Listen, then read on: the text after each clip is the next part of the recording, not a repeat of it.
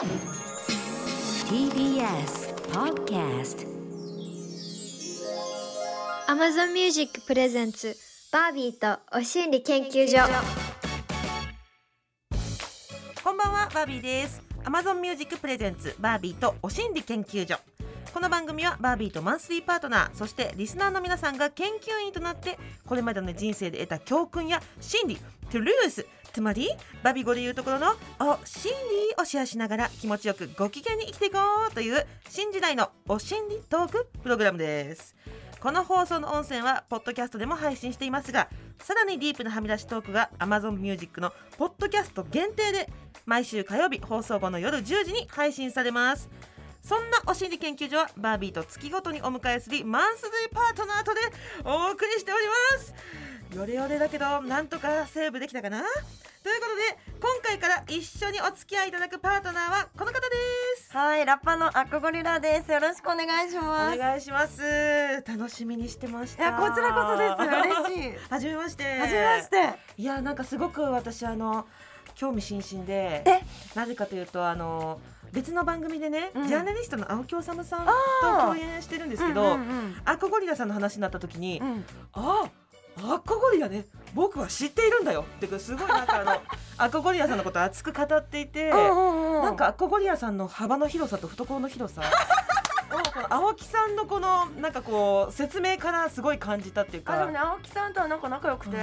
そう何回か、そう。なん番組とかで一緒になって、どのノリで話すんですか青木さんと。どのノリっていうのはだけ割とうっすうっすみたいな、ど。うっすみたいな、うん。青木さんもおおアコゴリラっていう感じ。そうそうそう。あなんかねその前にちょっとしたなんかジャブ打ちみたいなのがあったんですよ、なんかこう青木さんがなんかアッコゴリラさんいつも髪が派手でどうのみたいなのを別の現場で言っててあ私がえ別に髪見た目が派手とかどうでもよくないですかみたいなことをめっちゃ 言うみたいな。見た目で判断やめてほしいよねとか言って言うみたいな。このジャブ打ちみたいなのがあったんですよまず。あでそっから、うんなんか直接話しましょうみたいになって、うん。あ番組で、うんうんでもそれですごい仲良くなっちゃって。ー。へえすごいなんかあの硬いイメージがあるっていうかすごい社会派なイメージがあるけど、突っ込まれるの好きなおじさんですよね。あつ、かめるの好きあの人。すげえ喋りやすい。そういうのなんかもううん感じてバンバンいっちゃう、そうそうそう。あそうなんだ、うちょっとなんかそれを聞いてておおなんとこの青木さんと波長の合いそうな方みたいな。のをね不思議そうに私は見てたんで今日はいろいろとお願いします。ありがとうございますちょっとまずはご紹介させてもらいますね。はい。1988年東京都のお生まれです。ドラマーとしてメジャーデビューを果たしバンド解散後ラッパーに転身。2017年日本初の女性のみの MC バトルシンデレラ MC バトルで優勝。年齢や体毛への意識など世の中の固定概念に焦点を合わせた楽曲を発表され現在ラジオのナビゲーターなど幅広く活動してらっしゃいます。そうそうこの青木さんから教えてもらったんですよ。うん。あの脇がねとても綺麗な色をしてるあえ大木さん私の脇見たことあったっけ、うん。そっかなんか言ってたそっか。なんかね、うん。その脇について熱く語ってましたよ、やっぱり、へーん。あそうなんか一時期脇毛を緑色に染めてて、うんうんそうファッションで。そうそう。でえそういう曲も出して。え今剃ってるそうなんだ。トゥルッとしてる。てる すんごい。今ぐいっと脇の皮膚を持ち上げ しっかりと確認。ちょっと薄いのが入ってるかなぐらいな。いいな。でもなんかそのあの色遊べるのめっちゃ楽しいですね。いじゃあ。やそうなんですよ。なんうん。か、なんだろうこう体毛解放運動家の方ですかってたまに言われたりするんですけど運動 そうななどっちかというといや生やしてもいいし剃ってもよくねっていうどっちでもよくねっていう幅が欲しかったなみたいな、なんか大体そういうのやるとあの勝手にアクティビストのあの肩書き背負わされる時あるよね。ああるあるある、うん。そうそう。でもこっちはなんだろう。別に生やしてんの正解って言ったわけじゃなくて、え剃るえ全然剃るよみたいな気分で剃るしみたいな生やす時もあるしみたいなまあ冬場はまあ、うん生やすよねみたいななんかまあそういう感じいやわかるでも私永久脱毛しちゃったから全然ないんだけど、うん冬場こそあった方がいいと思うあのコートとか着た時のちょいーうん汗ちょいにじみ汗とかを、脇毛があったからこそなんか通気性よくされてたんだなっていうのを、こう永久脱毛した後に感じたかもしれない、へえそうあれちょっとやっぱあった方冬場あった方がいいねみたいなうんうんうん。感じはすごいありますね、えでもね脇毛ってね結構可愛いって私はやっぱ思ってるんだよね。毛いや本当キャミとかで脇毛結構か、私は押してる。今今もずっと。今今キャミ状態で来てるけどあの脇を下に腕を下ろした時にこの脇からちょっと出てるのとかはすごいなんかいいなと思う。あーかわいいかわいい、ううん。んささーとか出てたらちょっと可愛いなと思っちゃう脇毛がねでもなんだろうここ数年で結構脇毛の存在がどんどんなんかでかくなってる感じがしてて街全体にね。うんなんか脇毛なんか地位向上してんじゃんみたいに嬉しいなだってちょっと前とかだって「頑張れルーヤちゃん」とかは脇毛のあるっていうコントをわざわざこうネタうん。にしてコントをやってたりとかしたから、ちょっとなんか市民権得られて選択肢の自由みたいなのね得られてきてる感はありますよね。う。んうんちょっとちょっとこの番組ねはい。脇毛も含め、はい。何でもあり何でもござれな番組なんですよ、うんうん。だからあの言いづらいことでも何でも言ってってください。ありがとうございます。こうみんな一緒ににね汗も涙も海も皮脂も穴という穴からドバーッとデトックスしていこうっていうような感じの番組でござい素晴らますしいデトックス大事。本当。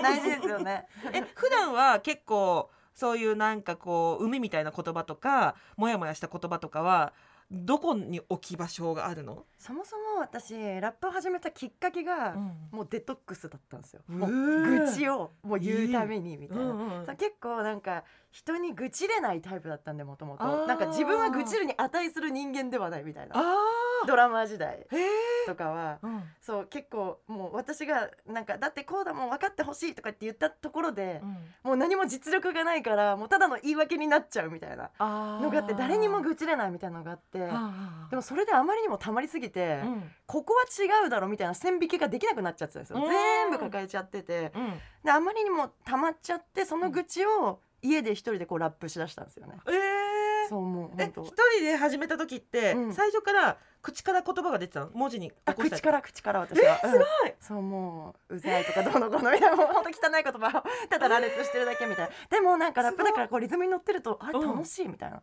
うわえなんか楽しいんだけどみたいになって、うん。趣味みたいになってって、うんうんうん。でそっからまあラッパーに本当になっちゃうみたいな。えそれって、うん。なんかこう打ち込みみたいなやつを持っていてってこと、あトンそっか。みたいな。いやでもそうそうそう。そっから、うん。ビートジャックっていう概念もあるんですよ。なんかヒップホップではこう、うん。もうすごい有名なトラックをうん。うん。ボーカル抜いてそのインストのものに自分なりにこう乗っけるみたいな文化もあるんだけどうん。その当時の私はそれが知ら何にも知らないで始めてたから。ヒップホップカルチャーとか全然知らないで一人でにも愚痴りたくて始めてたから。そうそうそう。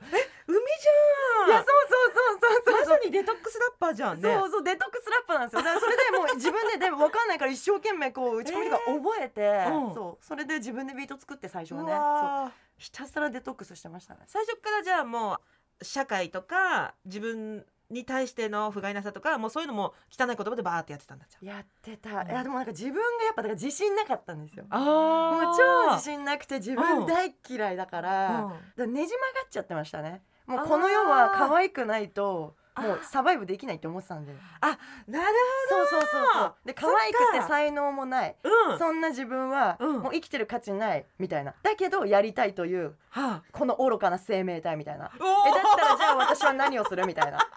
でもなんかそれすごいストレートでいいねそうそうそうそうだから結構私はラップは、うん。あの本当に効くよっておくあー。いいお薬だよってマジで思う、うん。すごい。この番組 LINE でみんなとやり取りしてるの。うん。公式 LINE あでネタ送ってもらったりとかしてネタとか言ってもう。え送ってもらってんだけどうんうん。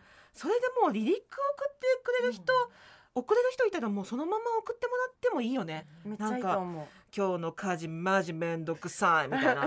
あのボイスメッセージで LINE で送ってもらったりとかしてもすごいみんなのリリック聞きたくなってきた。みんな空でラップしよう。んマジで、ううん。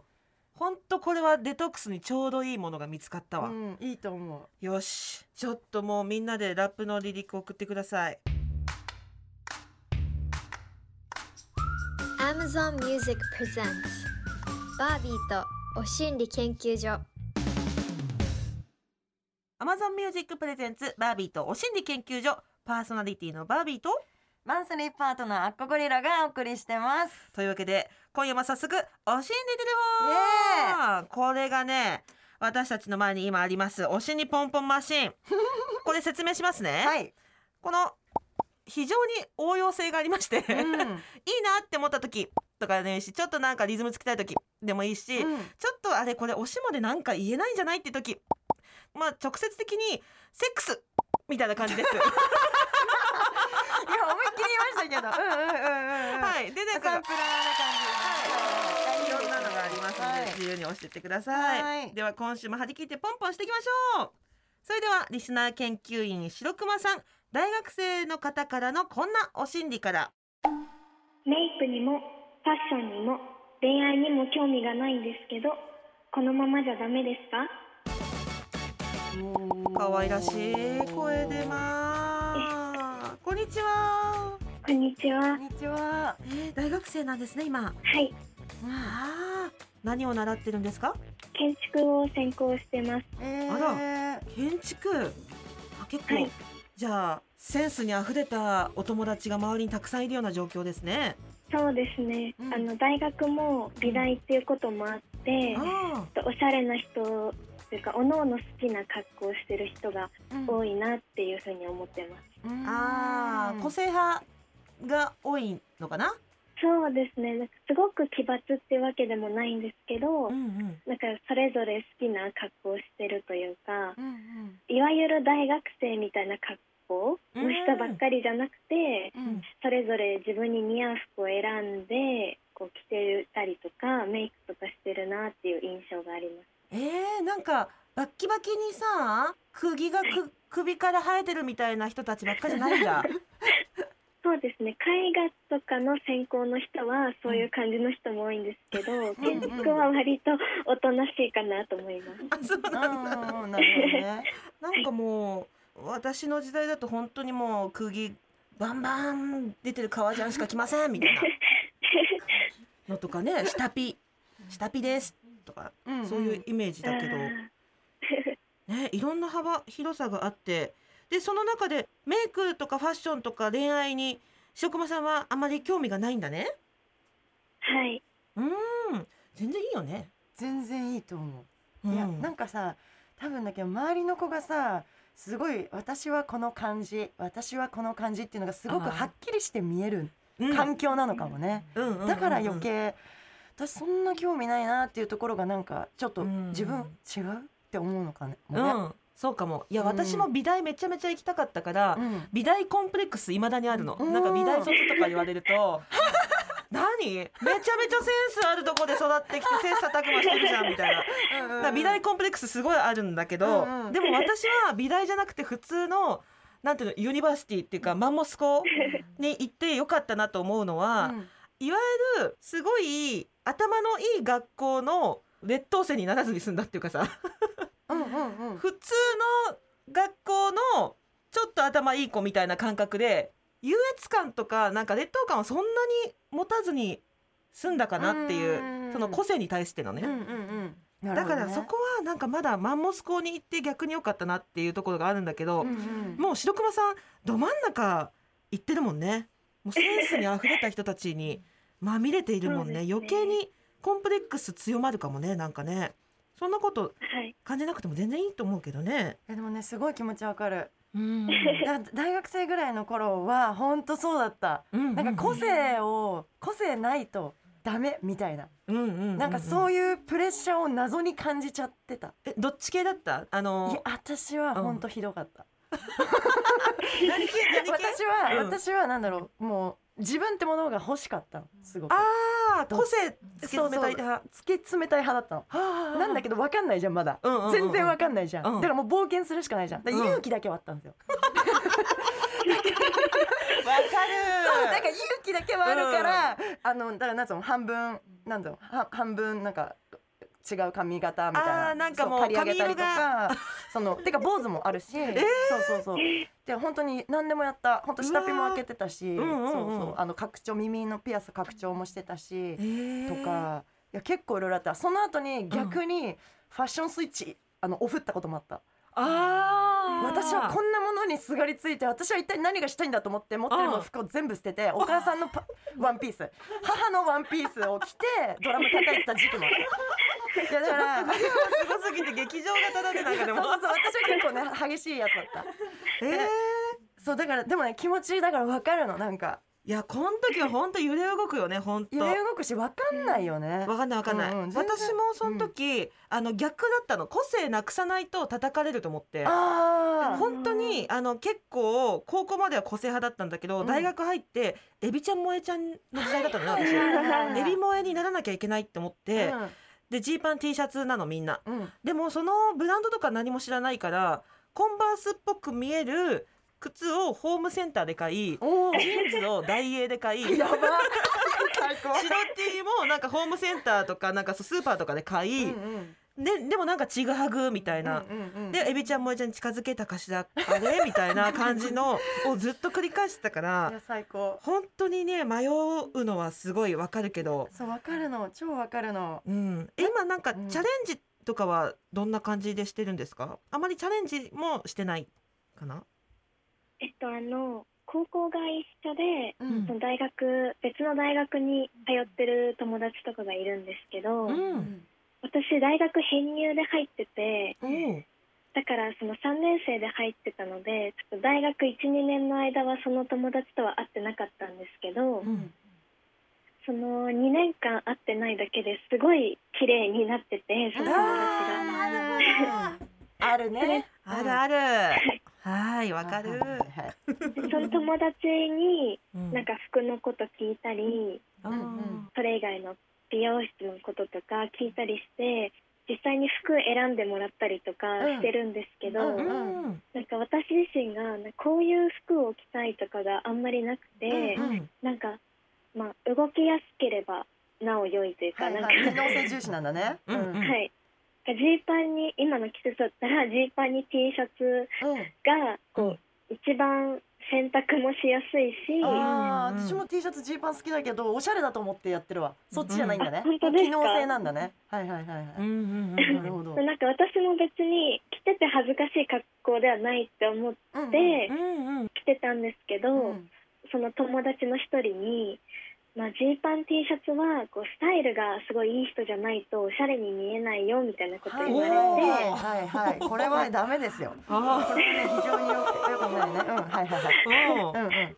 でもなんかそう言われてそれもそれですごい納得しちゃったというか、はいはいはいなんかつい最近その大学の友達となんか写真を撮るみたいな時があったんですけど、うん。4人ぐらいで。うん。写真こう見たら、やっぱ自分だけちょっとダサいなはいとか思ってはいあなんかー普段気にしてない割には、うんそういう周りからの目はすごい気にしちゃうというかはいはいはいはい。傍からどう見られてるかはうん。すごい気になっちゃう自分がいて、でもなんか選んでもらった服とかでもなんかいまいちピンとこないしうん。服高いなって思っちゃったりとかして、おしゃれした時の充実感みたいなのをちょっと得られてなくてそれならもっと他のことにお金使いたいなって思っちゃったり、うんでも周りの目は気になるっていうせめぎ合いで悩んじゃいます。でもなんかそこら辺の自分の意見というか考えもあるんだね。あの自分のお金大切なものに使いたいのがファッションじゃないかもしれないっていうのは